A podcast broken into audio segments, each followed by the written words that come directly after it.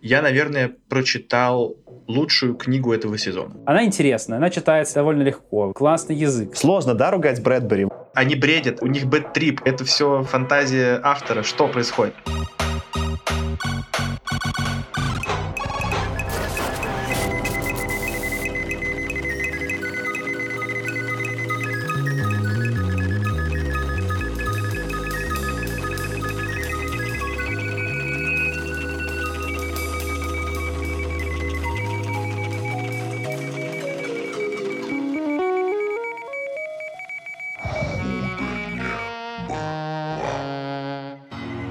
Всем привет! Это «Худо не было» подкаст. Подкаст про научную фантастику.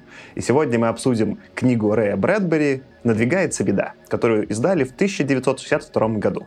С вами сегодня я, Саша. Я Аркаша. И Артем. Всем привет. Привет! Что, ребят, давайте начнем с э, новостей. Какие у кого новости? И я первый начну, даже не задавая вопрос.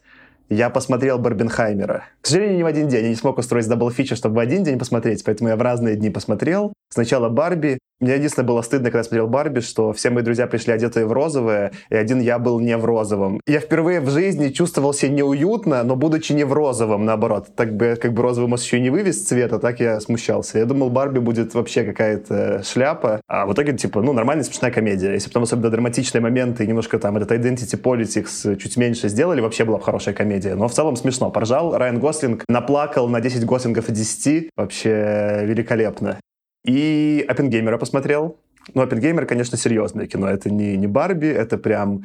Ну, возможно, теперь мой любимый фильм Нолана. Просто даже не знаю, как его описывать. Это просто очень круто. Я шел такой уже, честно говоря, скептический. Мы же смотрели все вместе этот довод, Теннет, и он очень был слабый. Я думал, ну все уже, Нолан не тот, не спасет. А в итоге «Оппенгеймер» — это просто самый взрослый фильм Нолана, самый красивый снят, там потрясающий актерский состав, там реально... Мне понравился кастинг всех, кроме Фейнмана. Фейнмана отвратительный кастинг, там какой-то пацанчик из The Boys играет, он прям не подходит. А все остальные прям идеальный кастинг. И мне кажется, там весь бюджет фильма ушел на актеров. Я не понимаю, но он стоил, написано, как будто 100 миллионов, там столько актеров э, такой величины, что мне не очень понятно, как они это сняли. Но, в общем, всем Оппенгеймера рекомендую. Я пойду даже второй раз посмотрю, пересмотрю, настолько мне понравилось. Какие у вас новости? Ну, что-то таких мощных, как у тебя, нет.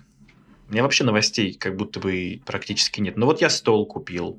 У меня теперь появилось второе рабочее место, потому что у нас двое в квартире нас двое с половиной еще пес. Но псу, слава богу, пока не нужно рабочее место. Хотя, если я не смогу еще какое-то время найти работу, может, мы пса тоже припахаем к чему-нибудь. Но пока, в общем, да, появился просто второй стол. Было вообще в моей жизни что-нибудь еще интересное за последние две недели? Ну... Честно говоря, нет. Аркаш, может, у тебя что-то интересненькое было?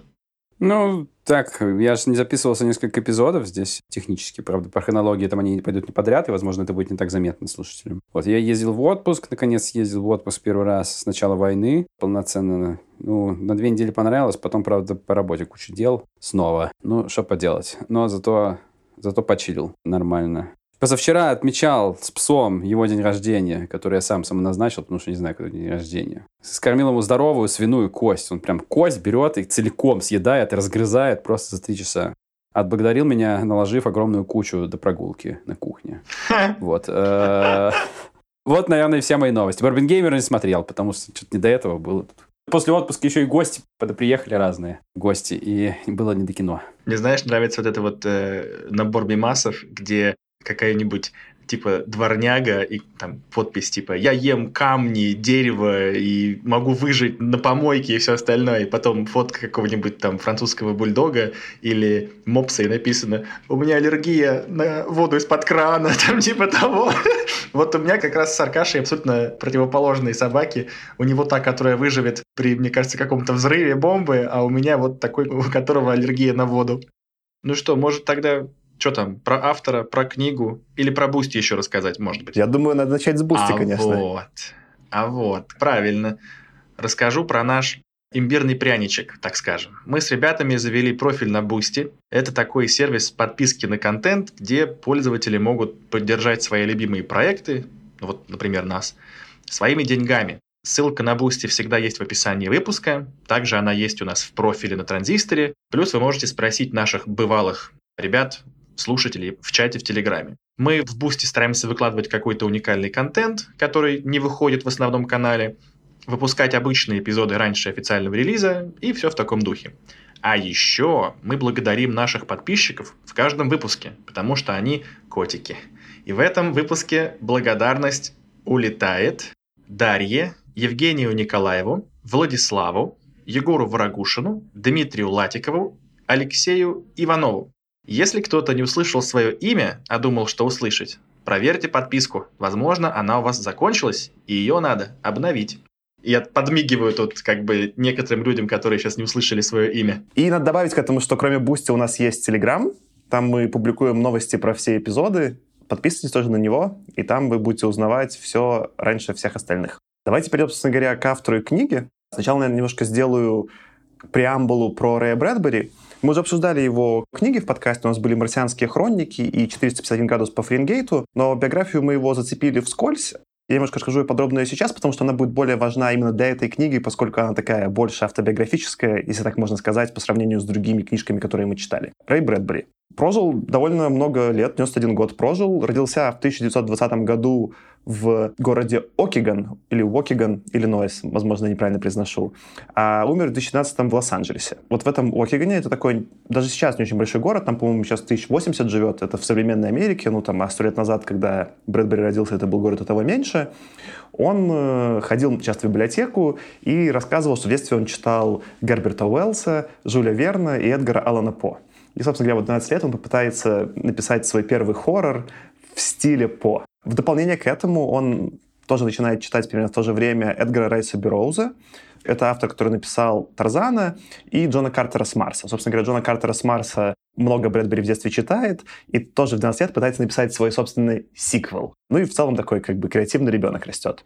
Свой первый рассказ он публикует в 1938 году. Это рассказ «Дилемма Холлер-Бохена». И публикует он его в фанзине Imagination. Денег он за эту публикацию еще не зарабатывает, но, собственно говоря, вот в 18 лет он начинает уже полноценно писать, и дальше он старается стать настоящим автором, пишет э, несколько рассказов в соавторстве, некоторые даже из этих рассказов публикуются, большинство не публикуются, но, в общем, написав там примерно 10-15 рассказов, грубо говоря, таких несколько тестовых, в 22-23 года, примерно там между 42 и 43 годом, он пишет рассказ «Озеро», «The Lake» уже один, и это его первая продажа. Он продает его за 13 долларов 75 центов и решает стать full-time автором, и за бесконечный скет у него это получится. То есть там где-то уже 42-44 года он в этот промежуток времени начинает уже зарабатывать полноценно писательство. Больше всего он в этот промежуток 42 по 52 это такой основной его продуктивный период карьеры, который мы, скорее всего, знаем благодаря фантастике, он пишет рассказы. Он пишет примерно 200-300 значимых рассказов, их компонует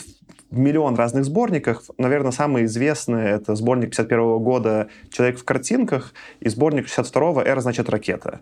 Но это лишь там одни из немногих из-за того, что было много именно рассказов у Брэдбери, их издавали и в Америке, и в России супер разные комбинации. На самом деле романов он написал не так много, и там самые важные даже мы из них некоторые уже обсудили. В 50 году он пишет «Марсианские хроники», которые тоже довольно условный роман, потому что это фиксап из рассказов, которые соединены в такое как будто совместное повествование в виде книги. В 1953 году он пишет «451 градус по Фаренгейту», который мы тоже обсудили, это уже полноценный роман, и, наверное, вот он звездой становится после именно этого романа, ну, это там самый известный роман Брэдбери. В 1957 году он пишет «Вино из одуванчиков». Это тоже как будто роман, но на самом деле это fix-up рассказов, Часть опубликована была до этого, часть нет. Про этот э, fix-up скорее важно, что он происходит в Гринтауне, и несколько книг у Брэдбери происходит в Гринтауне. Гринтаун — вымышленная версия, собственно говоря, вот этого Уокигана, где он родился и прожил э, свое детство.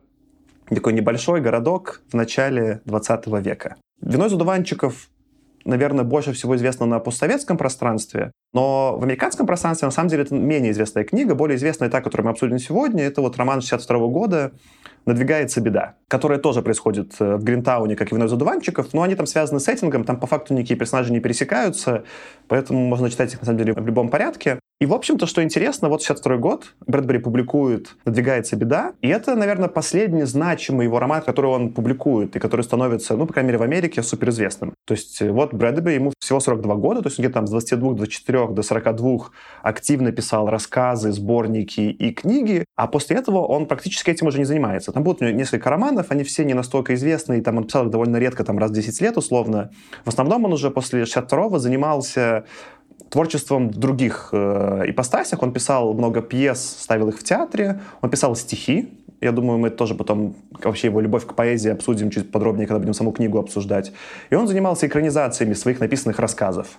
Там один из рассказов, собственно говоря, попал в, мы упоминали это, попал в «Сумеречную зону», но позже там и в 70-80-е были другие экранизации Брэдбери, где он уже был сам как бы автором сценариев по своим же произведениям. И он много занимался публицистикой, писал в газеты, писал эссе. И на самом деле вот тот Брэдбери, которого мы помним по фотографиям, такой седой, с каре, это скорее уже образ его после того, как написал все свои важные книги. Если вы найдете его фотографии, когда вот ему там 40, он скорее выглядит как такой подтянутый, с ежиком, коротко стриженный военный. И это довольно любопытно, что вот пик его карьеры пришелся с его там 20 до 40 лет. Еще так любопытно с точки зрения его биографии, что Брэдбери был такой, ну, домосед, что ли. Он до 27 лет жил со своими родителями, собственно говоря, в Окигане. Потом женился на первой же девушке, с которой он встречался, и они прожили с ней в браке до ее смерти в 2003 году. У них было четверо дочерей, они были там супер счастливы. Брэдбери так никогда и не получил, например, права, хотя там он уже с семьей жил в Лос-Анджелесе, и, казалось бы, там это город автомобильный, а он все равно катался там на автобусе и на велосипеде. Вот. Э, Еще такой, скорее, забавный фан-факт, что вот у него было четыре ребенка, они все были дочери. Одна из них, Бетина, стала писательницей. Она писала сценарии к сериалам, всяким разным, но тот, который вы можете знать, она писала сценарий к Санта-Барбаре. С 91 по 93. Вот это уровень. Это, вот это вот реально уровень, я считаю. Я думаю, про самого Брэдбери это примерно все. Может, тогда там ты, Аркаша, попробуешь э, кратко пересказать, что было это в самой книге, которую мы обсудим, в «Надвигается беда»? Да, давай я попробую. В моем, на самом деле, переводе, который я читал, она называлась э, «Что-то страшное грядет».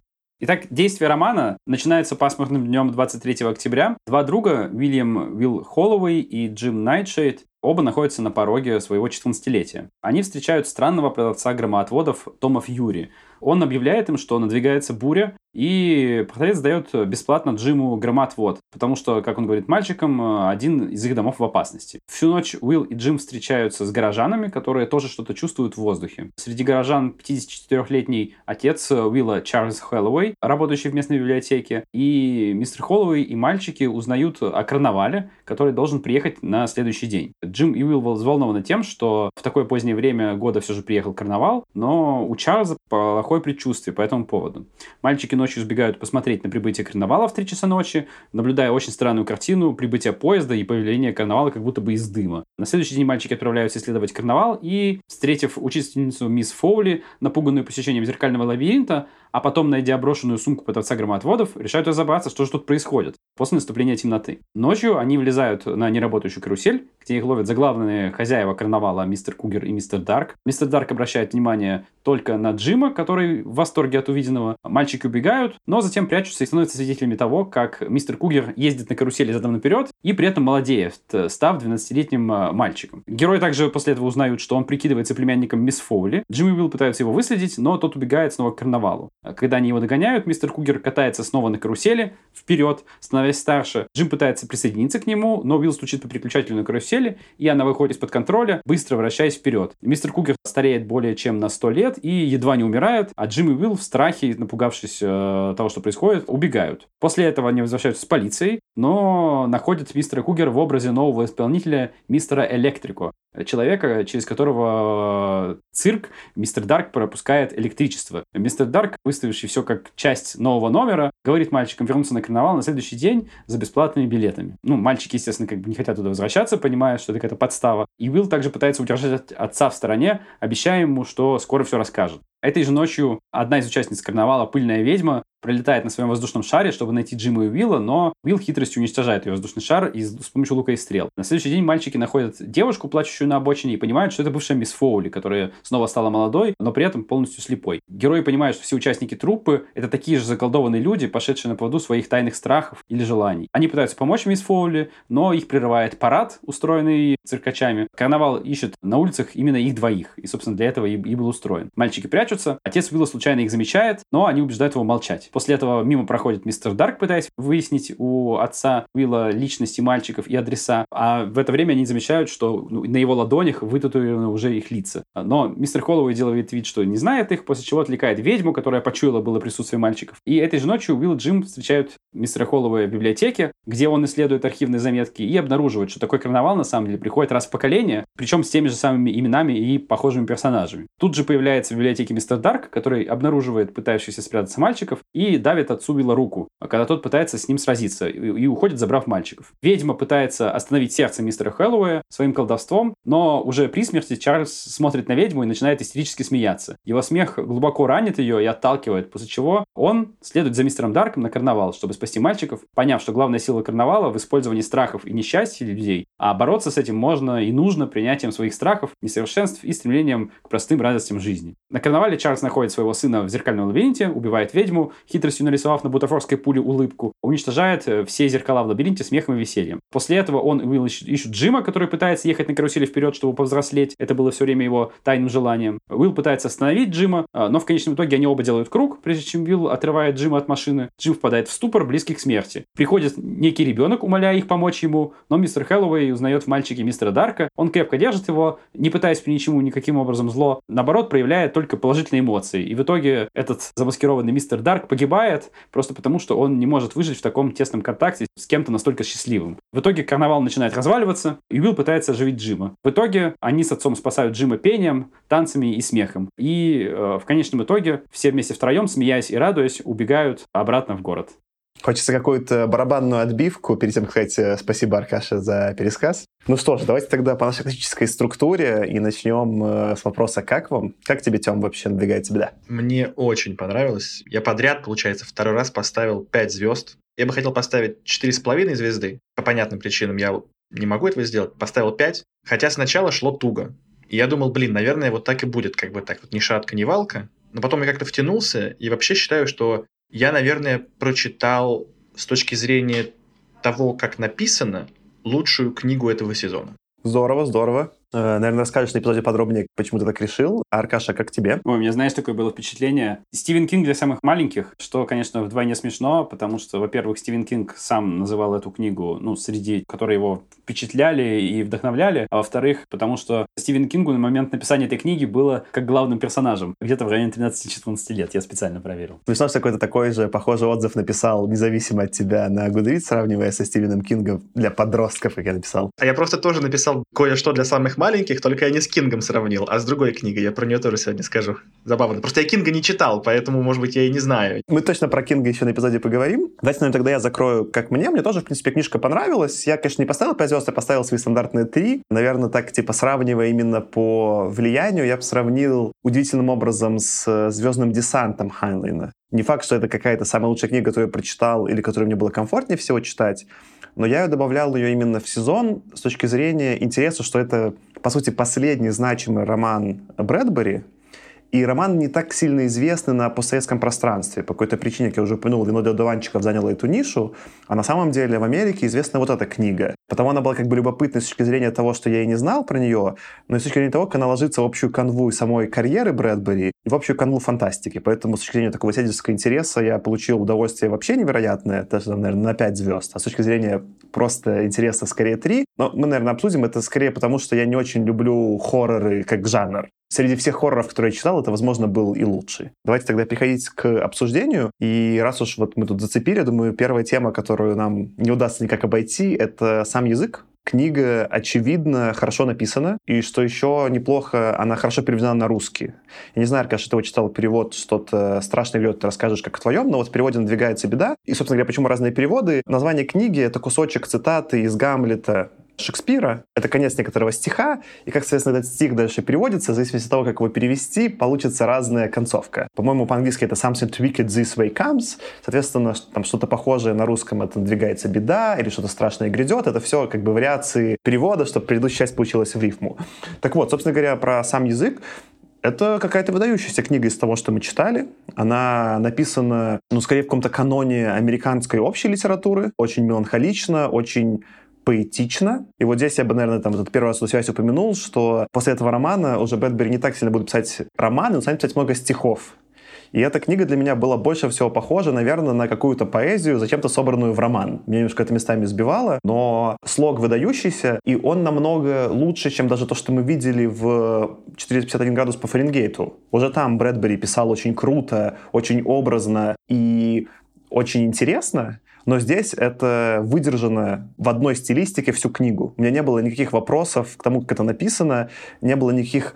Много читали фантастов, в том числе в 50-х, в начале 60-х, когда какие-то куски книги написаны великолепно, а потом какие-то фрагменты, через которые приходится продираться именно с точки зрения языка. Здесь такого не было. Это был очень образный текст. Каждые несколько страниц Брэдбери бросает какое-то интересное сравнение или метафору, что-то пишет такое любопытное. И в итоге я доволен чисто, что я писал эту книгу ради словесности. А как вам с точки зрения языка? Я тебя, Саш, чуть-чуть сначала поправлю. Ты сказал, что это строчка из Гамлета, а это строчка из Макбета. Но в целом тоже Шекспир, просто другое произведение. Из-за того, что Шекспира не читал и не уч, я путаю, знаешь, эти имена Шекспира, но да, спасибо, что правил, это Макбет, действительно. Это норм вообще, у меня то же самое. Я с тобой, короче, полностью согласен. Язык, мне кажется, абсолютно вообще вне категорий, вне сравнений, то есть на порядок, на голову, на несколько голов выше всего того, что до этого я читал в этом сезоне. Не знаю вообще, с кем можно сравнивать этот язык. Я настолько сильно кайфанул, причем можно еще дискутировать, что там где-то этот язык даже чрезмерный и даже где-то отвлекает от движения сюжета. В какие-то моменты как будто бы Брэдбери уже рисуется, уже немножко выпендривается, насколько богат его язык, насколько велик и могуч да, его язык. Но ты понимаешь, что это не потому, что он сидел со словариком, это потому, что вот просто он так умеет.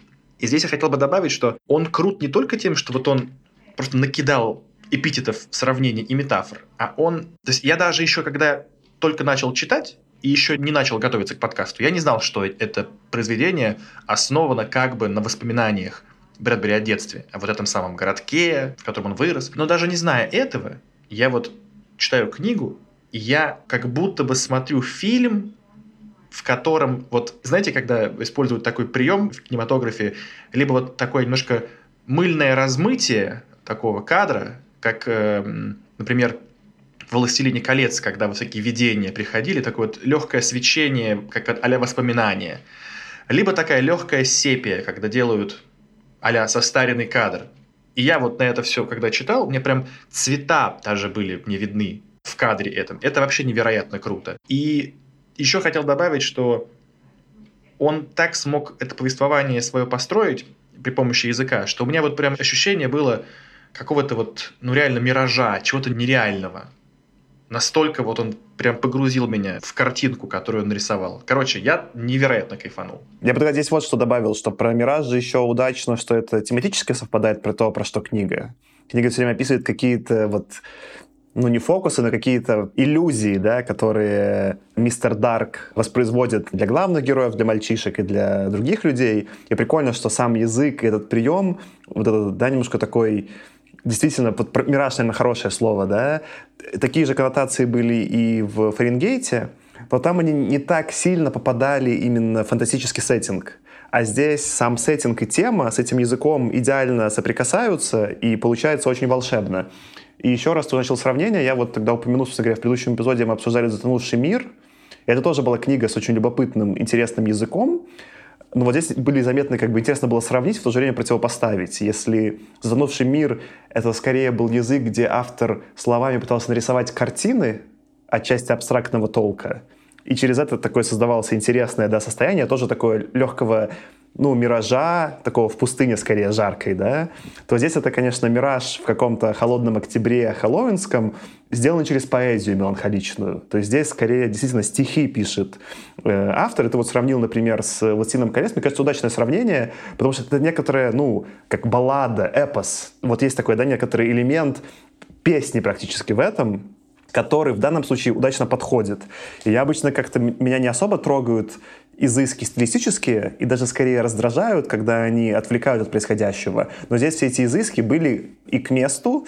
Несколько, конечно, рисуется местами Брэдбери, можно было сделать покороче, но в целом и тема книги, и то, как это сделано, удачно совпадают, и это было прикольно. Аркаша, а что ты про язык скажешь? Ну, я в целом глобально соглашусь с тем, что вы говорите. Тут действительно особенно сравнивать со многим э, из того, что мы в последнее время читали, здесь в выгодную сторону отличается язык э, в плане изобилия просто каких-то языковых приемов, множество какого-то символизма. Причем явно видно, что Брэдбери очень многое прописывал по всему роману. То есть он не писал линейно, да, что в голову приходит. Он очень много ружей закапывал, грубо говоря, как бы подвешивал, которые потом стреляют, которые могут быть не так очевидны. Даже когда ты прочитал там первый раз, но когда второй раз читаешь, ты понимаешь, а, вот это вот к этому было. Очень много какого-то такого символизма интересного. Но я тут соглашусь, тем не менее, там с Артемом тоже, что иногда как бы даже было дело не в том, что он рисуется. Дело в том, что иногда мне казалось, что из-за вот этого языка красивого, интересного, повествование начинает провисать.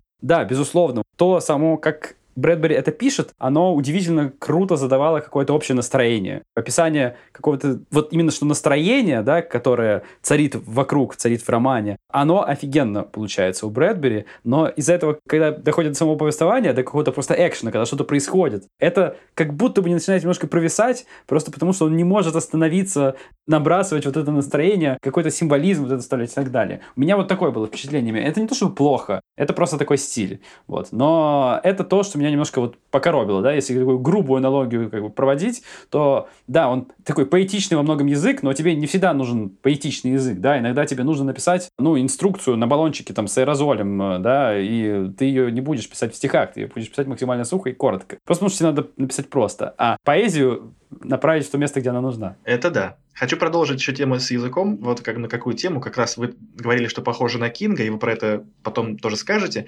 А мне как раз вот по языку вот что пришло в голову, что когда ты читаешь эту книгу Брэдбери, не очень понятно, где заканчивается реальность и начинается вымысел. Он настолько однородно пишет про все эти миражи, в смысле однородно с реальностью, что вот как бы эти миражи, они прямо у него не отделены все вот эти человек в картинках, да, что у него постоянное вот описание, как его татуировки, его картинки бегают по телу, появляются татуировки ребят на ладонях, ну, это просто как один из примеров. И вот постоянно непонимание, мы сейчас вообще в какой реальности? Это реально? Или это фантазия ребят? Или это вообще что? И мне пришло в голову, что у меня такое же ощущение было от книг Кастанеды. Есть такие серии книг про учение Дона Хуана. Это типа как будто бы самого Кастанеду, какой-то там типа шаман учит принимать разные э, вещества и потом познавать жизнь, так скажем. И там тоже есть какие-то ведьмы, колдуны, какие-то видения постоянно. И вот поскольку сам главный герой этой книги ты не всегда понимаешь, у него сейчас приход или это он уже как бы отошел от прихода, то где грань, где заканчивается реальность, начинается уже вымысел, ты не понимаешь. И тут тоже ты не понимаешь, это сейчас мы в каком мире? В мире фэнтези или это мы в мире воображения ребят или мы в мире какого-то бэт-трипа? Поэтому у меня было ощущение, что это какой-то Кастанеда для самых маленьких. Прикольно, что у нас с вами вот эта тема перекликается, что что-то для самых маленьких. Я думаю, раз ты это упомянул, надо сразу, мне кажется, за Кинга тогда поговорить. Да я согласен, на самом деле, с тем, что ты говоришь, Тёма, с тем, что ты говоришь, Аркаша. С точки зрения вот этих видений, да, наверное, видение еще более хорошее слово. Брэдбери описывает видение, и в этом смысле это удачно, потому что позволяет купить то, что он нам предлагает, ну, типа, рассказывает. Но если вот мы это продолжим сравнение с Кингом, то местами, ну, Кинг же тоже вполне этот мистицизм круто продает и убедительно, да, даже без вот этих э, языка видений. Но он более такой какой-то сюжетно ориентированный, он более рассказывает историю. А Брэдбери тут, конечно, вот с точки зрения, если какую-то плотность сюжета померить, там точно были целые моменты, может быть, главы в этой книге, которые были филлером. Они, в принципе, были легко опускаемы, без того, чтобы книга произвела такой же большой эффект. Я поэтому, кстати, сравнивал, ну вот ты написал просто там, Аркаша, что это Стивен Кинг для самых маленьких, а я бы скорее сказал, что это прототип для Стивена Кинга. То есть Брэдбери же все время писал в каких-то разных стилистиках, и даже вот все книги, которые там мы в подкасте обсуждали, да и другие, они не похожи. Они похожи, там, ну мы дальше обсудим там общей детковскостью и меланхоличностью Брэдбери, они похожи немножечко тоном повествования, но сюжетно концептуально они не похожи. И похоже, такой Брэдбери был больше какой-то художник, что ли. Да, ему интересно было что-то один раз поисследовать, и потом эту тему больше не разрабатывать. Другие фантасты, которых мы читаем, там, не знаю, много там обсуждали. Давайте возьмем Хайнлана, такого супертипичного, или Азимова, да. Они придумывали свою тему, там, или, там, или основание, там, или вот это, да, либеральное общество, да, либертарианская, пардон, если у Хайнена. И потом эту тему бесконечно в своих романах снова и снова к ней возвращались, типа и описывали. Брэдбери не такой. Он возвращается все время к настроению этому меланхоличному, но с точки зрения повествования он такой, вот здесь у нас будет прям фантастика, мы напишем вот там, не знаю, про сжигание книг, и все, мы больше, все, к этой теме не вернемся, мы закрыли ее. Тут то же самое. Мы напишем хоррор, и все, мы больше к нему не вернемся. И вот я поэтому сравнивал с прототипом для Кинга. Он как будто говорит, Кинг, смотри. Ну, это он так не говорил, но так в итоге получилось. Он говорит, смотри, вот есть формула. Она вот такая. Ты пишешь немножко мистическое, немножко такое поэтическое, немножко страшненькое. Ну, плюс там подростков, конечно, убрать, оставить там взрослых, да. И вот эту формулу дальше ее можно монетизировать. И такой Кинг говорит, а, все, я понял формулу, дальше я по этой формуле напишу 100 романов, а не один. И вот эту Брэдбери ему писать 100 неинтересно. И в том числе поэтому я легче покупал у Брэдбери неровности, потому что, ну, это прототип. Я понимаю, что мы смотрим на первую пробу пера в таком жанре, ну, в данном случае и последнюю, да, она не выверена.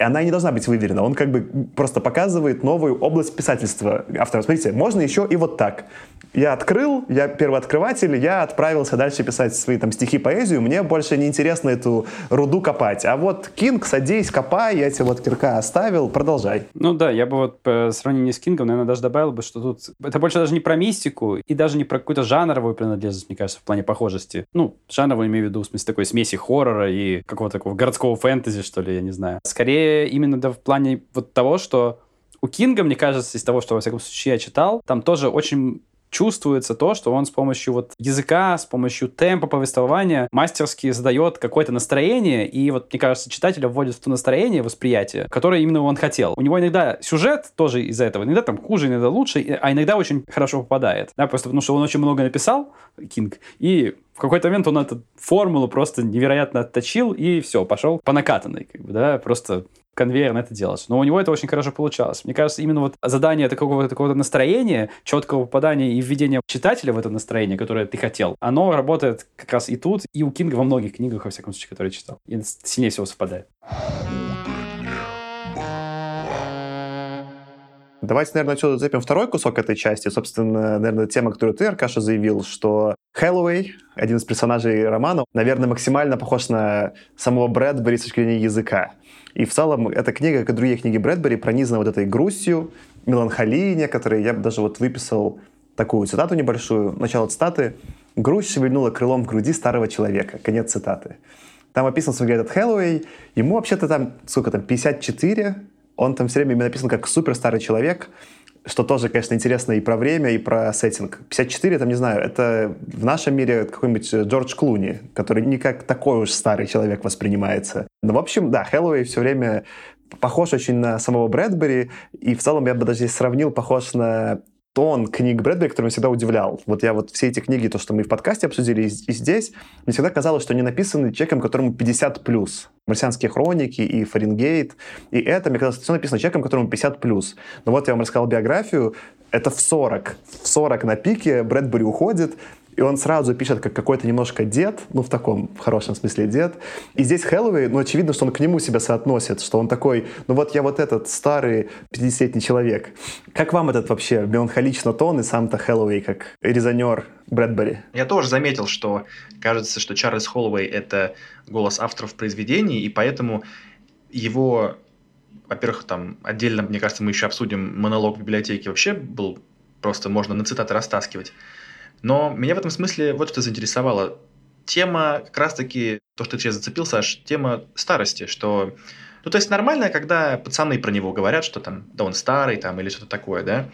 Но он и сам, Чарльз Хэллоуэй, все время говорит, что он старый, и даже автор пишет про него иногда старик там, типа, хотел залезть по скобам, значит, но не стал, потому что он старик там. Старик сорвался там. Что-то, в общем, старик, старик, старик. А потом ближе к концу книги он как-то молодеет у нас немножечко на глазах. Он уже такой и активный, и движовый, и пляшет, и поет, и смеется, и всех победил. И ну, мне было в этом смысле интересно, это как будто размышление самого Брэдбери на тему старения. В целом весь набор историй про детство и это вот... Гринтаун. Гринтаун, да, что это все как бы набор рассказов про взросление только в основном ребенка. А тут у нас и в этой рассказе тоже у нас как бы и Уильям, и Джим взрослеют. Но и Холлоуэй, он как будто бы он тоже размышляет, в смысле, Чарльз Холлоуэй размышляет, он все-таки старик или не старик? И Брэдбери размышляет. Я вот в 42, который пишу этот рассказ, а Чарльз 54, мы сейчас как бы кто? Мы, мы сейчас старик или не старик? Мне можно э, залезть э, через окно домой? Или я слишком стар? Надо ли мне размышлять философски на тему добра и зла? Или просто надо жить как бы жизнь и не париться? И вот мне вот было интересно, это похоже на сеанс самопсихоанализа? Или я мудрю? Слушай, ну мне показалось, что здесь нет какого-то рассуждения по поводу там, старости и старения. Ну, точнее, не то, чтобы его нет, но нет какого-то глубокого. Мне кажется, все-таки это служило немножко другой цели. Все-таки главная история была про то, что вот есть этот Чарльз Холлоу, у которого есть страх, что он слишком старый. Дело не в том, что он слишком старый. Именно это и динамика описания показывает. Потому что Брэдбери как раз с помощью языка, которым он описывает происходящее с персонажем, и его мысли, он его трансформацию некоторую показывает. То есть вначале Чарльз Холлоуэй боится, что он слишком слишком старый для того, чтобы быть отцом Уилла. Он вначале как бы почти прямо это проговаривает. Может быть, там вначале там это косвенно, потом почти прямо. И в конце он приходит к тому, что нет, все нормально. Он как раз-таки с помощью борьбы с вот этим несчастным карнавалом и мистером Дарком, он приходит к пониманию того, что со своими страхи нужно принять и просто не париться, на самом деле. Не то, что не париться, как бы, да, но просто вот принять свои страхи и наслаждаться тем, что есть. И он в конце, именно с помощью как раз языка, которым описывается происходящее с персонажем, Брэдбери это подчеркивает, что он перестает этого бояться просто. Как бы ничего не поменялось. Был он стариком, не был, правильно ли называть его стариком или нет. Мне кажется, будто бы Брэдбери даже здесь даже не так важно. Он пытается показать, что именно персонаж смог себя вот таким принять, и он для себя внутри перестал быть стариком. Это самое важное. Я с тобой, Аркаша, Артуна согласен, потому что, по сути, да, как бы две арки взросления. Арка взросления из подростка, по сути, практически взрослого человека, я все время их путаю, Джима и второго, кто из них был кто, я так и не смог до конца книги разобрать. И Уилла. По-моему, Уилл, наверное, сын Хэллоуэя, да? И какого-то, ну, взросления, в смысле вот принятия, да, своего возраста, своей взрослости у Хэллоуэя. Все так. Но я бы, Тёма, и к твоему-то аргументу приплюсовался. Мне кажется, самоанализ здесь присутствует. Это особенно заметно, сравнивая с другими книгами Брэдбери. У него всегда был этот тон некой такой меланхоличности, да. Оно все немножко написано, как будто это пишет какой-то уже очень старый человек, который смотрит назад на свою молодость и скорее в этом уже находит какой-то интерес, но который не смотрит вперед. То есть все наши фантасты, ну это просто особенно заметно на контрасте с другими фантастами, они все смотрели вперед, в будущее, предполагая, что в этом будущем будет что-то лучшее, чем было до. У Брэдбери изначально не такой тон. Будущее не факт, что сильно хуже, но оно такое же бестолковое, и на самом деле в прошлом все теплое, лучшее, интересное. И до этой книги, до «Надвигается беда», вот этот такой тон того, что все лучшее в прошлом, а в будущем ничего хорошего не жди, он был у всех персонажей Брэдбери, его книг, но без какой-либо рефлексии. Все персонажи в таком настроении, вот этом меланхоличном рассуждали, но никто из них не рефлексировал, почему они в таком настроении про это рассуждают. А здесь у нас появляется Хэллоуэй, который, как правильно Тёма подметил,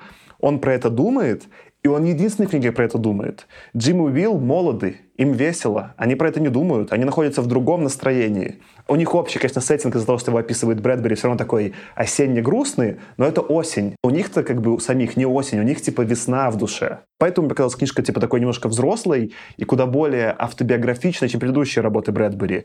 В этом есть, мне кажется, часть его, ну, не напрямую, конечно, что вот так он уж прям, прям вываливает свой психоанализ на нас, да, но какое-то его личное принятие вот этой его меланхолии, да, что эта меланхолия, она просто как бы в нем была, да, и она не так связана с его возрастом, возраст — это нечто другое, это никак не мешает действовать. Это все-таки очень похоже на то, что он как будто действительно про это задумался.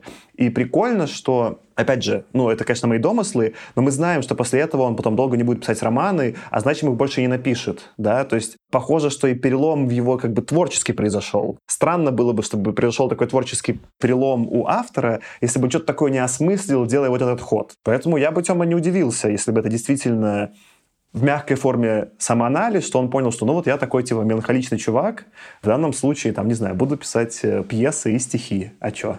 Мощно.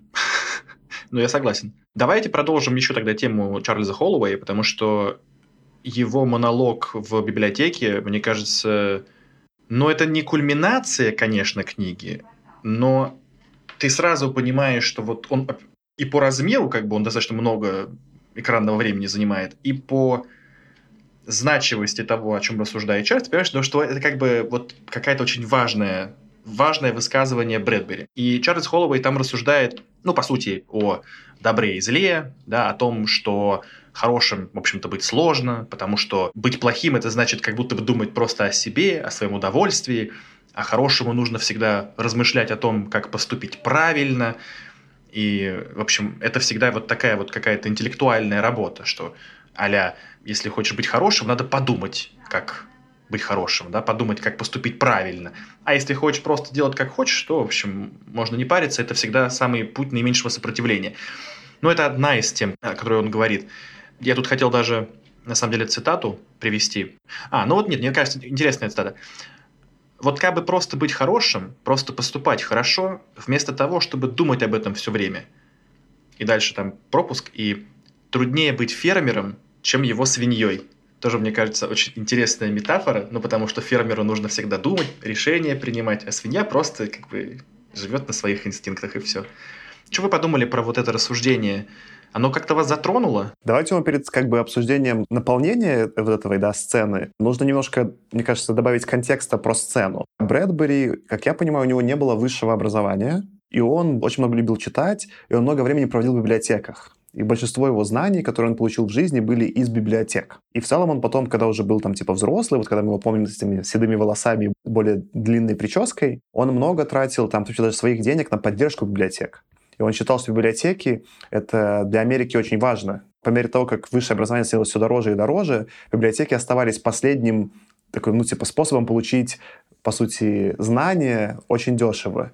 И любопытно, что при такой значимости для него этих библиотек таковых, да, он делает эту сцену ключевую и для сюжета, и для рассуждения именно в библиотеке. И отдельно же еще хочется тогда заметить, что Чарльз Хэллоуэй-то, он ведь, работая в библиотеке, он не библиотекарь, он уборщик. И Брэдбери, который, теперь я вот только сейчас это узнал, что ну, человек, не получивший высшего образования, забавно, что вот он помещает себя в библиотеку, помещает своего главного героя как уборщика, а не, например, работника библиотеки, как бы. Ну, короче, это крутая... Он просто сам себя описал через Хэллоуэй. Все понятно, все, дело решено. Вот, тут поэтому, как бы, Тёма, ты эту сцену Круто, что ты ее выделил. Она действительно самая значимая по фактам, а не только по ощущениям этой сцены. Теперь про ее наполнение, наверное, немножко поговорить. Слушай, ну у меня не такое большое впечатление произвел сам этот монолог потому что в целом, скорее, я ожидал такого от Брэдбери. Все его книги, так или иначе, те же «Марсианские хроники» или «Фаренгейт», да, они сводятся к такому рассуждению о добре и зле, не привлекая напрямую религию. В таком немножко более абстрактном варианте, не говоря напрямую, что вот давайте жить по, не знаю, там, какой-то протестантской этике, да,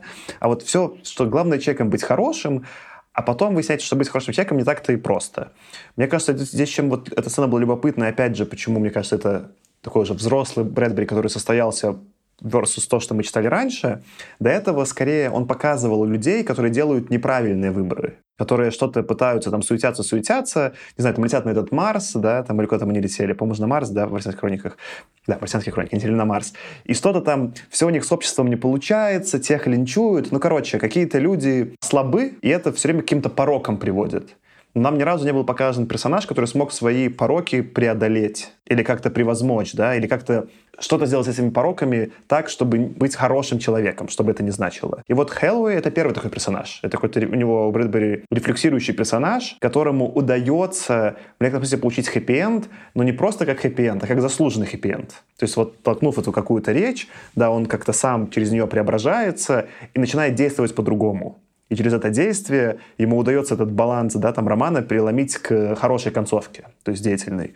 Мне кажется, в этом смысле это было важно, что этот монолог был обоснован. Он меня не супер тронул, но там, в отличие, не знаю, от того же монолога Джона Голта в «Атланта Файл плечи», я не хотел его скипнуть. Ты просто говоришь, он длинный, но он не настолько длинный, это не 70 страниц там или сколько. Это, ну, наверное, да, это вот подтверждение того, что это голос автора. Автор рассказывает свои рассуждения, очевидно, рассуждение человека без высшего образования. Это сейчас не критика, а просто как бы, да, про мировосприятие, да, что он не строит какие-то сложные моральные схемы, он не срывается в политику или там какую-то там, не знаю, там, да, систему идеологических воззрений. Он просто с точки зрения такого индивидуума, человека, который пытается жить по правде, что ли, да, какую-то вот делает рассуждение и потом из этого действует.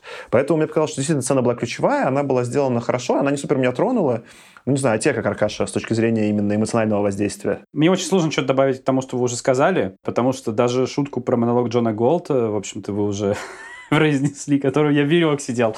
Ну ты у меня украл про Стивен Кинга самых маленьких, а я у тебя из подсознания украл про монолог Джона Голта, извини. Я здесь, наверное, у вас чуть разные мнения. Скорее с тобой, Саша, согласен. Не могу сказать, что меня тронула очень сильно эмоционально вся эта история, но с точки зрения смыслового содержания, да, ну да, это действительно там, интересная мысль. И это такая, действительно, там сложно назвать это кульминацией какой-то, да, потому что событийная эта кульминация не является. Но, наверное, какая-то там одна из каких-то точек идеологической кульминации из того, что Брэдбери, наверное, хотел донести, рассказать в этом романе. Это правда.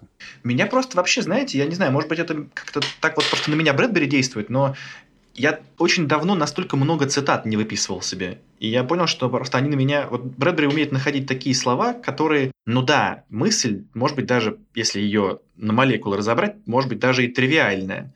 Но так написано, вот вот как будто вот водичка камушки обточила настолько гладенько, что такой, о, блин, вот ну реально как песня звучит. И я выписывал, и, так, и знаете, как вот когда бывает какую-нибудь песню какую-то слушаешь в определенном настроении, может быть, слегка выпил еще, да, и вот она прям, прям струны души рвет. Потом слушаешь по трезвянке и такой, да там херня какая-то. Но вот в определенном настроении, вот прям, это же прям про меня, понимаете? Это моя песня, про меня.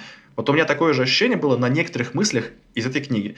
Я выписывал себе про, что Уилл описывает, какой он правильный человек, а Джим такой весь бунтарь, и что вот там такая классная фраза есть, и при этом, типа, Джим богач, а я бедняк. Я думаю, ой, это прям, да, вот вообще. Ну, короче, видимо, просто Брэдбери на меня так действует, ребят. Слушай, ну, мне кажется, это как раз из, из истории, которую мы уже обсуждали, про его прекрасное владение вот, языком, то, как он пишет. Да, ощущение такое есть, что ты вчитаешь и говоришь, ух, как классно написано, а потом ты просто, ну, окей, я ставлю на паузу, как бы. А что написано? То есть какая мысль? Да мысль-то понятная. Написал 224, но зато, зато как написал. Я утрирую, потому что, конечно же, не совсем так. То есть он не о самых банальных материях говорит. Но когда ты пытаешься, грубо говоря, законспектировать, да, вот, вот ты прочитал, он действительно очень красиво, хорошо пишет. Очень впечатляюще, я бы даже сказал, местами пишет. А потом ты пытаешься законспектировать мысль, и мысль оказывается, когда ты ее просто не сводишь до просто вот какого-то конспекта, она не такая глубокая, да, и не такая крутая. Но именно то, как она написана, становится даже вот большим, чем сама эта мысль. Вот тут я тогда скорее устрою линию критики Брэдбери, потому что то, что Аркаша описываешь, в целом это очень крутой момент. Минутка философии, как я обычно люблю, да,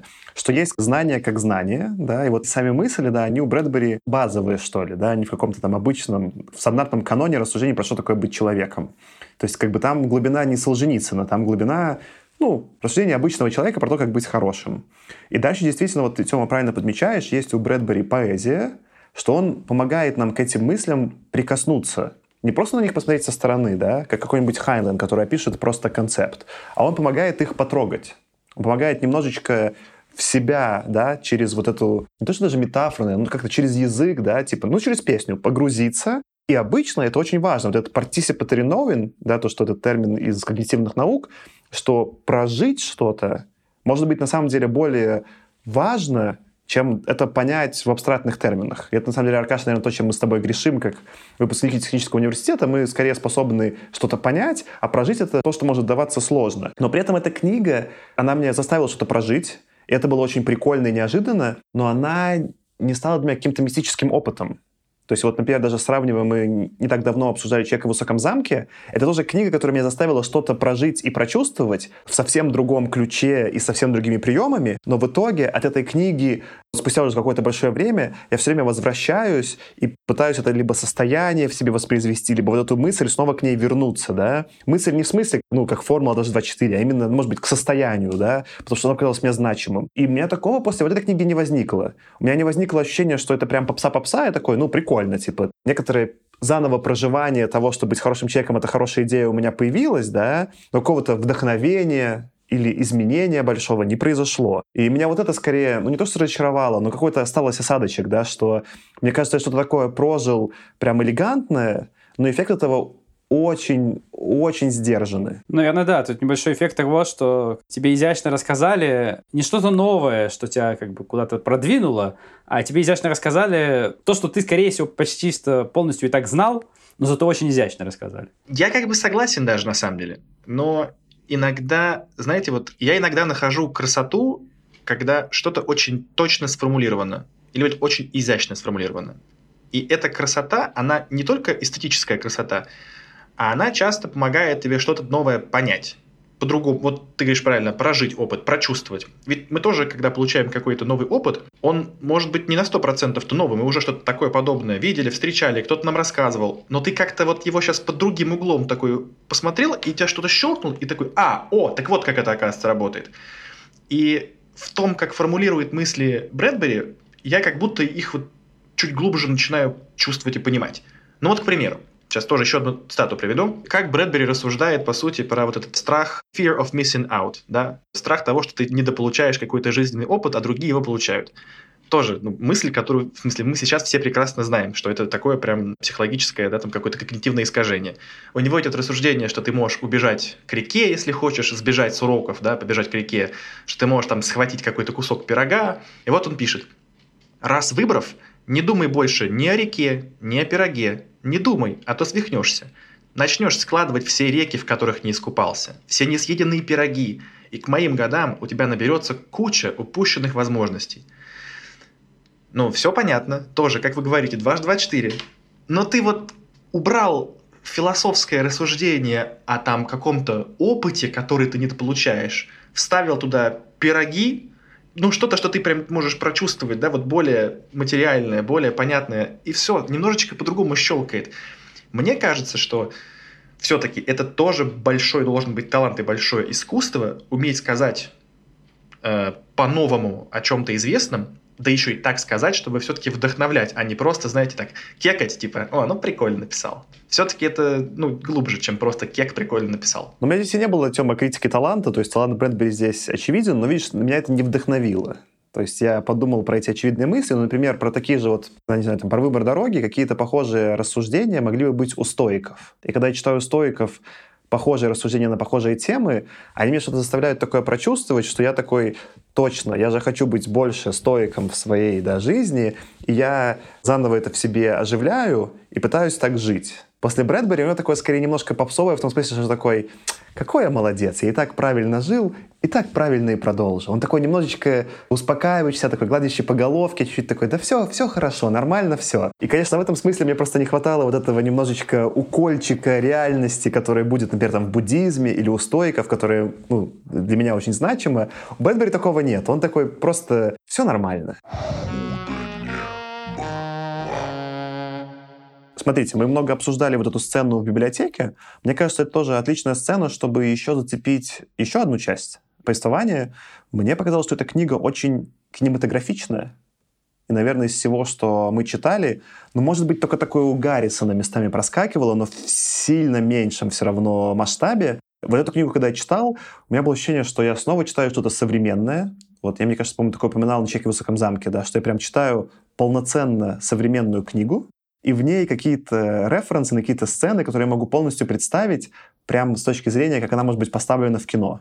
Для меня вот это стало сценой библиотеки, когда прячутся на стеллажах Джим с и начинает там, по-моему, ногами или что там руками выбивать книги мистер Дарк, толкает какую-то речь, как злодей, и лезет к ним. Но это просто вот типичная сцена из голливудского фильма, до того, как еще Голливуд стал вот таким. Там есть и другие удачные сцены, это не единственная удачная, но мне кажется, это самая удачная с точки зрения именно повествования, да, если мы когда читали еще Фаренгейт, там очень было образно, очень красиво, но это скорее был в лучшем случае мультфильм, а не фильм, да, а здесь вот было несколько прям трехмерных, абсолютно мне понятных сцен, которые разыгрывались как вот немножко спектакль и фильм. И меня это порадовало, потому что такого не было. И на самом деле это для меня отчасти сделало книгу более легкой к восприятию, потому что я такое все время возвращался к своему там языку просмотренных фильмов, такой, ну да, это вот так. Но не так, что типа это вот так, а потом люди переосмыслили, а это вот именно вот так.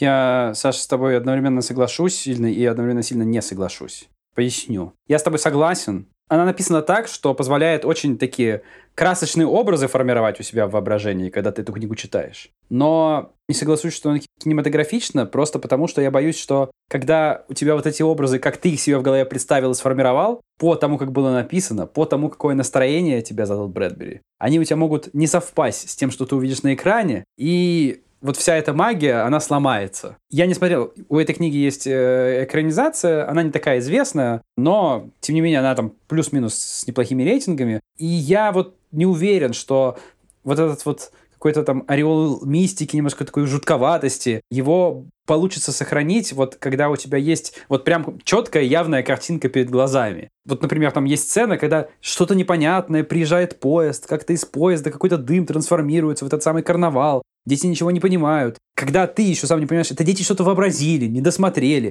или там, правда, какая-то жуть происходит. Ты, по сути, читаешь их восприятие, да, и ты не знаешь, что там на самом деле, и это работает. Когда тебе, например, сцену прямо явно покажут, да, тебе, ну, должен режиссер сделать выбор. Либо ты, правда, какую-то мистику рисуешь уже прямо однозначную, да, либо ты должен показать, что детям просто что-то привиделось. Надо выбор сделать. И это немножко э, повествование может сломать. Давайте сразу тебе, Аркаша, отвечу. Смотри, я сказал, что это кинематографично, и сказал, что это хороший материал для экранизации.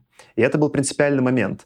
Я когда про себя просто про это думал, я вот что заметил. До этого все, что мы читали, особенно, ну, мы же фантастику читали, это очень часто были, скорее, как будто я сижу в комнате и слушаю либо чьи-то рассуждения, чью-то лекцию, или чей-то диалог. Какую-то тему люди обсуждают. Мало где было именно сеттинг явно. В 60-е уже появились какие-то книги, где кроме вот диалога появлялся какой-то интересный, как это, декорации. «Человек в высоком замке», «Затонувший мир», там уже есть какие-то хорошие декорации, и в этих интересных декорациях продолжаются диалоги.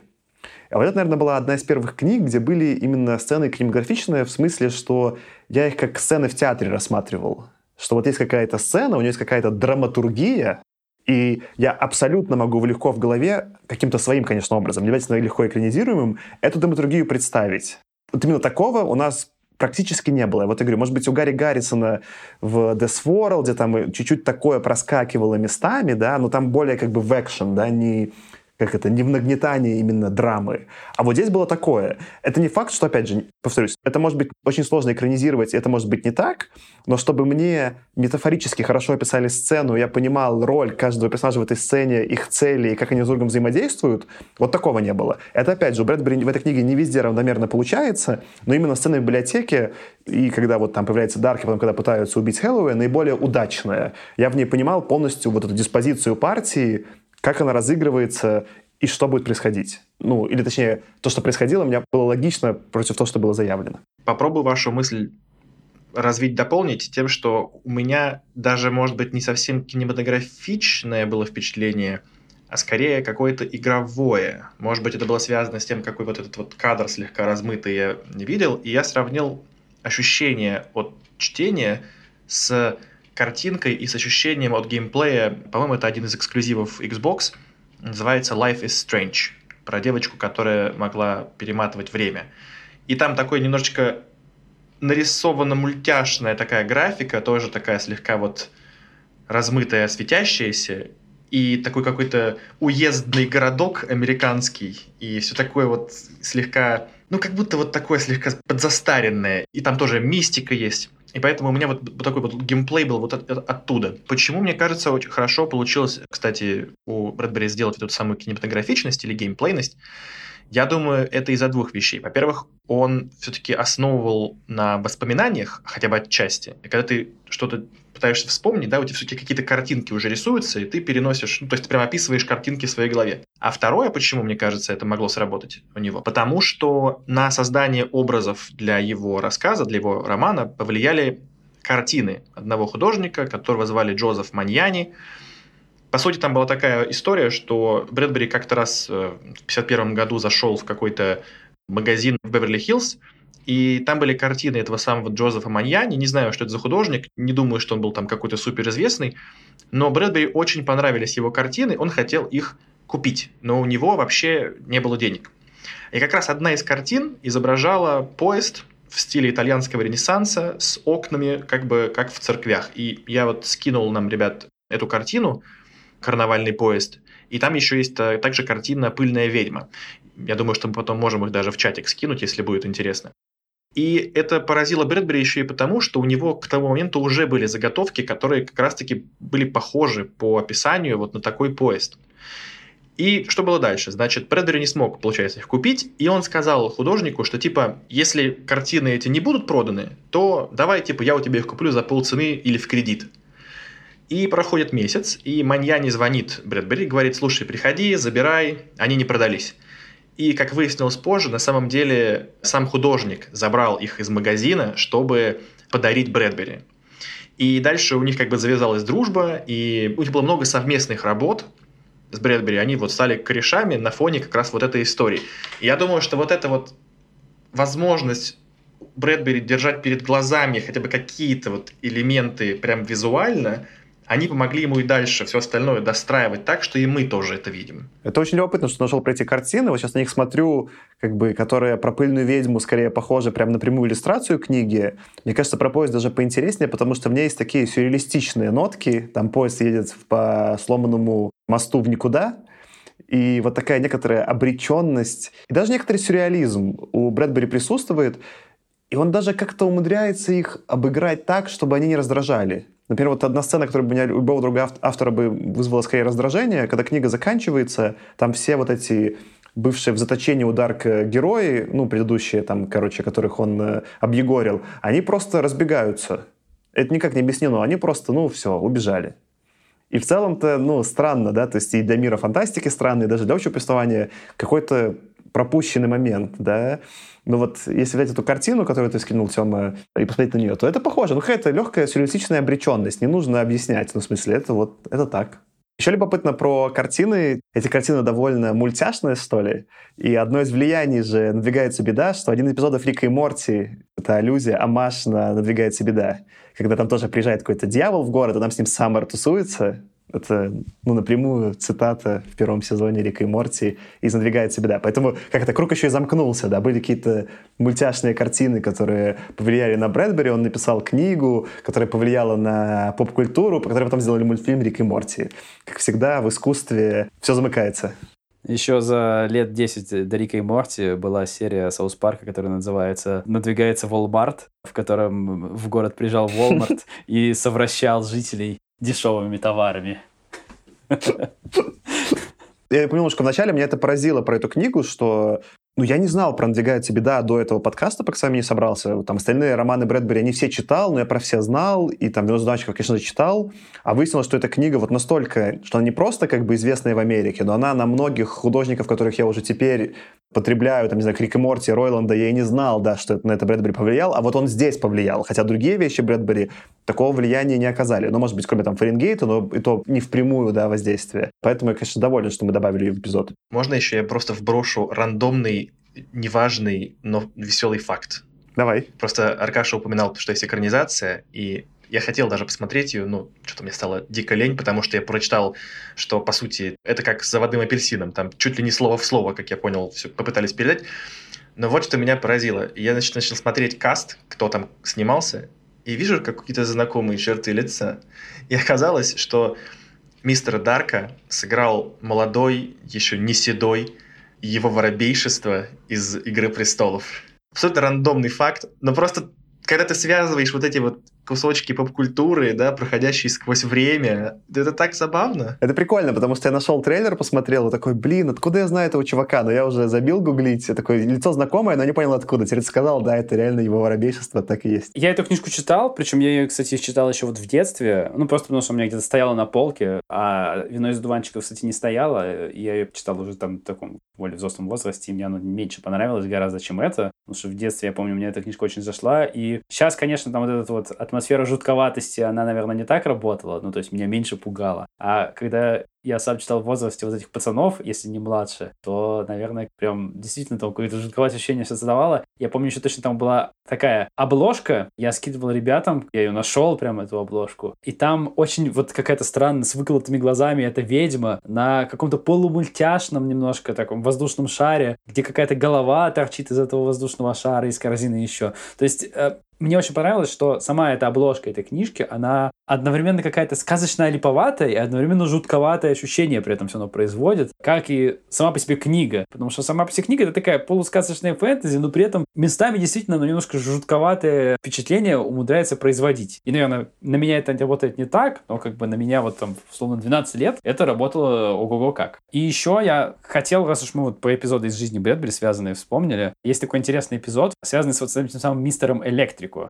У Брэдбери был где-то там в 12, 13, 14 лет, примерно в возрасте вот этих пацанов, эпизод, когда он пошел на карнавал, встретил там какого-то фокусника, мистера Электрику. Ну, он с ним как-то там общался во время, видимо, номера, выступления, и тот ему сказал, живи вечно, приказал Брэдбери. Брэдбери настолько впечатлился, что он пришел потом к нему еще раз. Тот ему рассказывал какую-то историю, что он является какой-то реинкарнацией его старого товарища, друга, там, погибшего в Первой мировой войне. И вообще сама эта встреча, видимо, так это было вот обставлено, оформлено, она настолько впечатлила Брэдбери, что он чуть ли не после вот этого эпизода какого-то, такого немножко странного для него маленького, бывшего тоже таким мистическим, он начал безосновочно писать. Вероятно, эта фраза «живи вечно», он решил жить вечно в, собственно, своей литературе, что, в общем-то, пока у него неплохо получается, стоит признать. Единственное, что, насколько я понял, у него было много черновиков, сценариев вот на вот эту тему, и просто в итоге вот мистер Электрик трансформировался из какого-то позитивного персонажа в скорее какого-то негативного, но, опять-таки, наверное, это точно не пошло книге во вред. Я напоследок еще хотел немножко набросить вам такую тему, не знаю, понравится вам или нет. Артем вот заявлял, что на самом деле очень часто в этой книге совершенно непонятно, что реально, что нереально.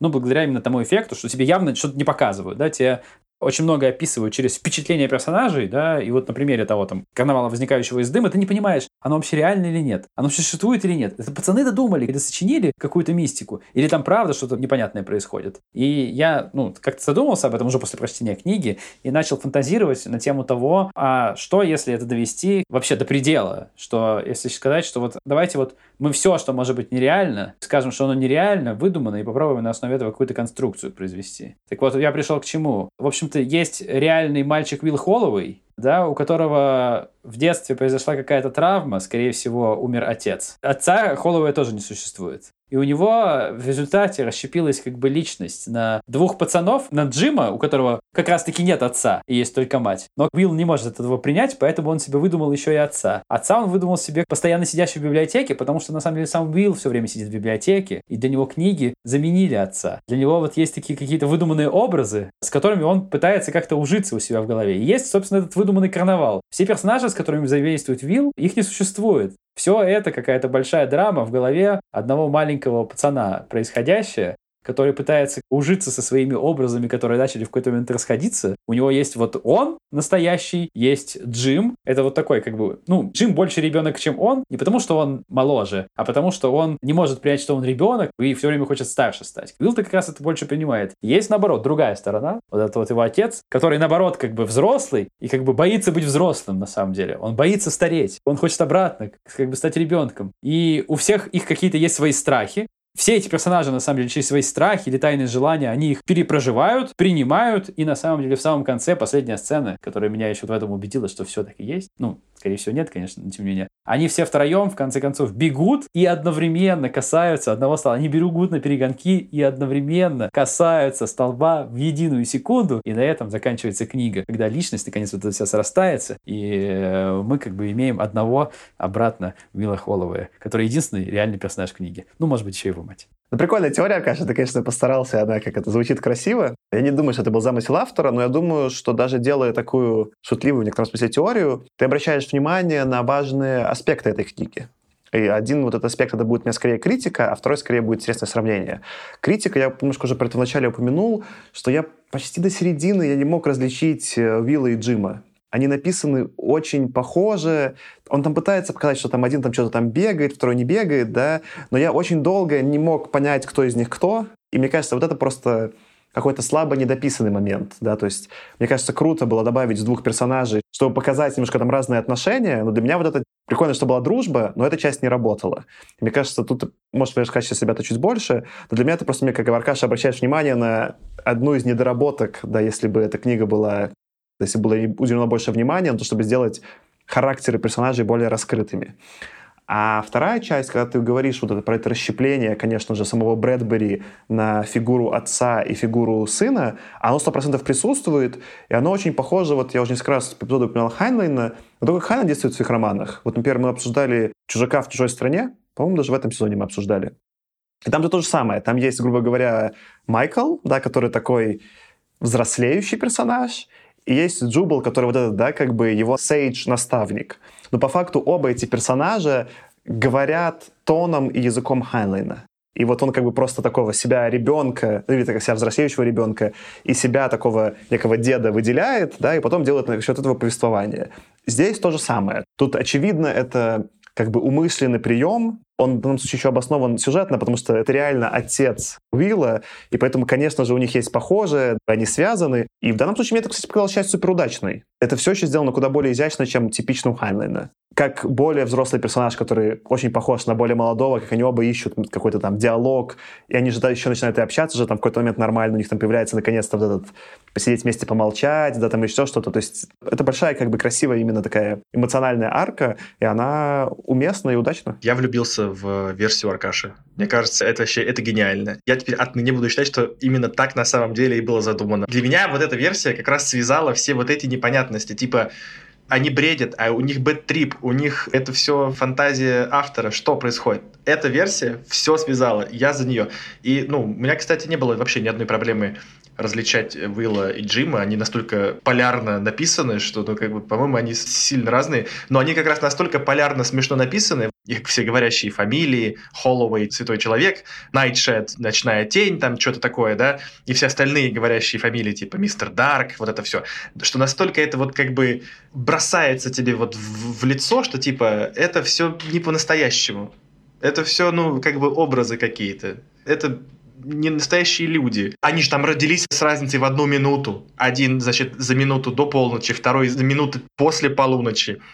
Аркаш, это все, ты сделал. Да-да-да, вот про это рождение в минуту, как бы, а зачем это еще, если это не один и тот же персонаж? Как бы, это да? гениально, Аркаш, это гениально. Ну, я, в общем, Артем, тебе советую перечитать потом книгу э, с вот этими мыслями в голове и потом рассказать, насколько там все ложится в эту историю. Вы когда это обсуждали, ребята, вот на какую мне это просто мысль натолкнула, мне все еще, Аркаша, кажется, твой текст скорее такой ироничным или просто поиском глубинного смысла, но он в некотором смысле подчеркивает, как эта книга выбивается из всего, что мы обсуждали до этого.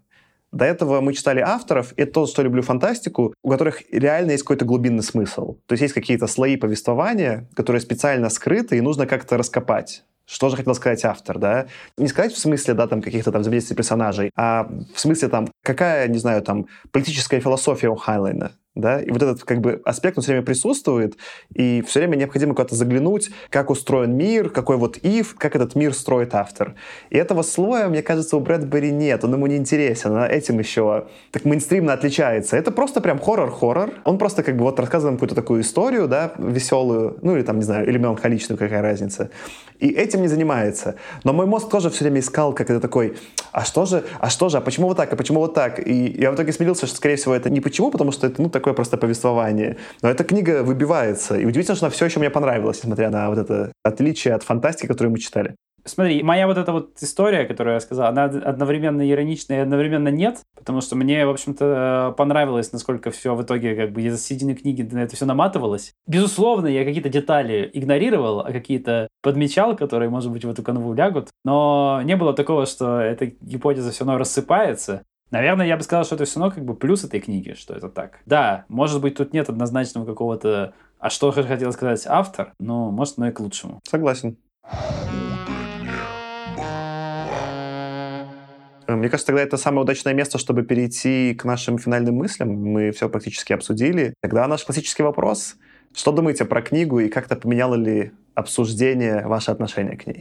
Ну все, у меня теперь только аркашная версия в голове. Теперь это пять с половиной звезд. Вот так теперь у меня новый рейтинг. Мне очень понравилась, еще раз повторюсь, очень понравилась книга.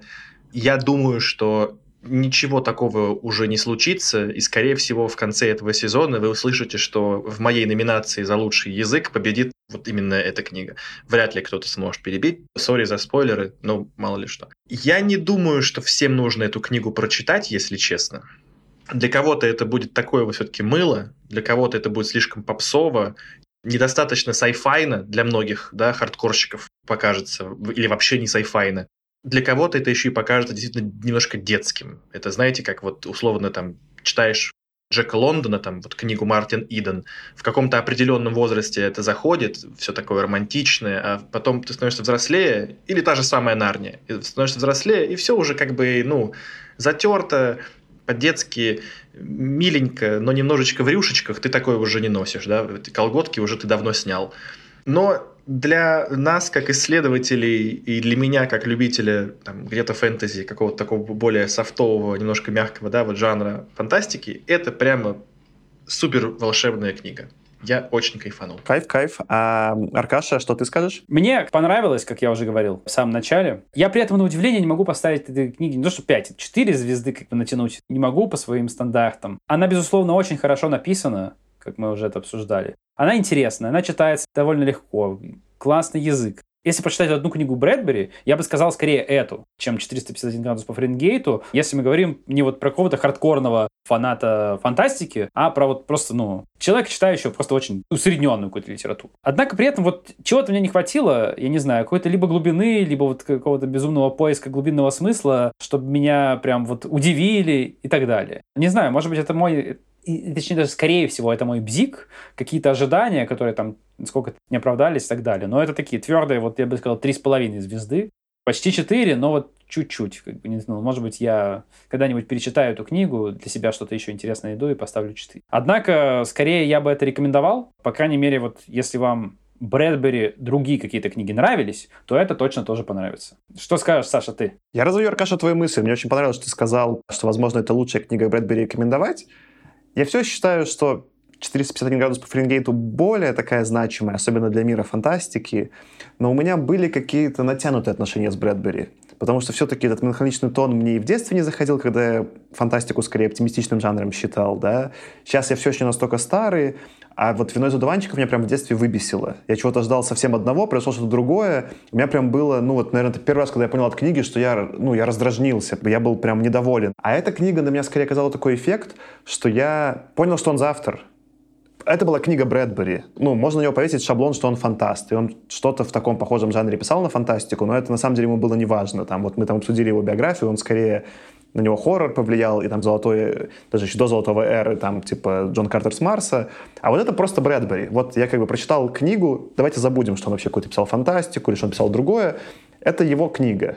И я понял, что он за автор, про что он рассуждает, и в этом смысле у меня к нему на самом деле появилось какое-то уважение другого порядка. Я понял, вот он как автор делал вот это. И в этом смысле я, кажется, с тобой согласен, что эту книгу можно рекомендовать как именно, возможно, наиболее показательную про Брэдбери. Может быть, и не лучшую. Вот что Брэдбери хотел бы, наверное, писать, да, или вот про что он рассуждал. И второе, я вставлю все-таки... У меня была выписана цитата, не знал, куда ее вставить, вставлю ее здесь. Я просто зачитаю целиком 31 главу этой книги, чтобы позитивно закончить про Брэдбери. Начало цитаты. «И за весь остаток ночи больше ничего не произошло». Конец цитаты. И это вся глава. Да, это вся глава. Вставить такую главу, и она там еще в очень удачное место. Вот, мне кажется, это целиком передает эту книгу. Она увлекательная тем, как она написана, и сделано это виртуозно. Поэтому то, что мы там обсудили, что-то заспойлерили, вы все еще можете, если не прочитали, прочитать. Это все еще будет того стоить. Что ж, тогда мы заканчиваем. Э, вы слушали «Худо не было» подкаст. Подписывайтесь на нас в Телеграме, читайте там всякие новости, на Boosty нам кидайте денежки, потому что мы наконец-то когда-нибудь наберем на монтаж целого эпизода. А с вами сегодня был я, Саша. Я, Аркаша. И Артем. Всем покедова. Пока. Пока. Худо